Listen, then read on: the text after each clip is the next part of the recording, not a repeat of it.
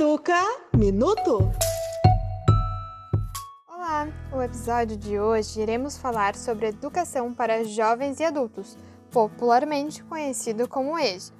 Você sabia que o programa foi criado em 2007 com o objetivo de proporcionar alfabetização de jovens e adultos a partir de 15 anos?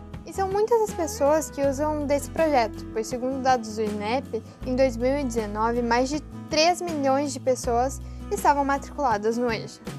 Pois é, voltar a estudar é possível sim. Sabemos que há diversos motivos para que o estudo seja deixado de lado, porém nunca é tarde. Educação abre fronteiras, não desista. Enfim, ficamos por aqui. Até mais!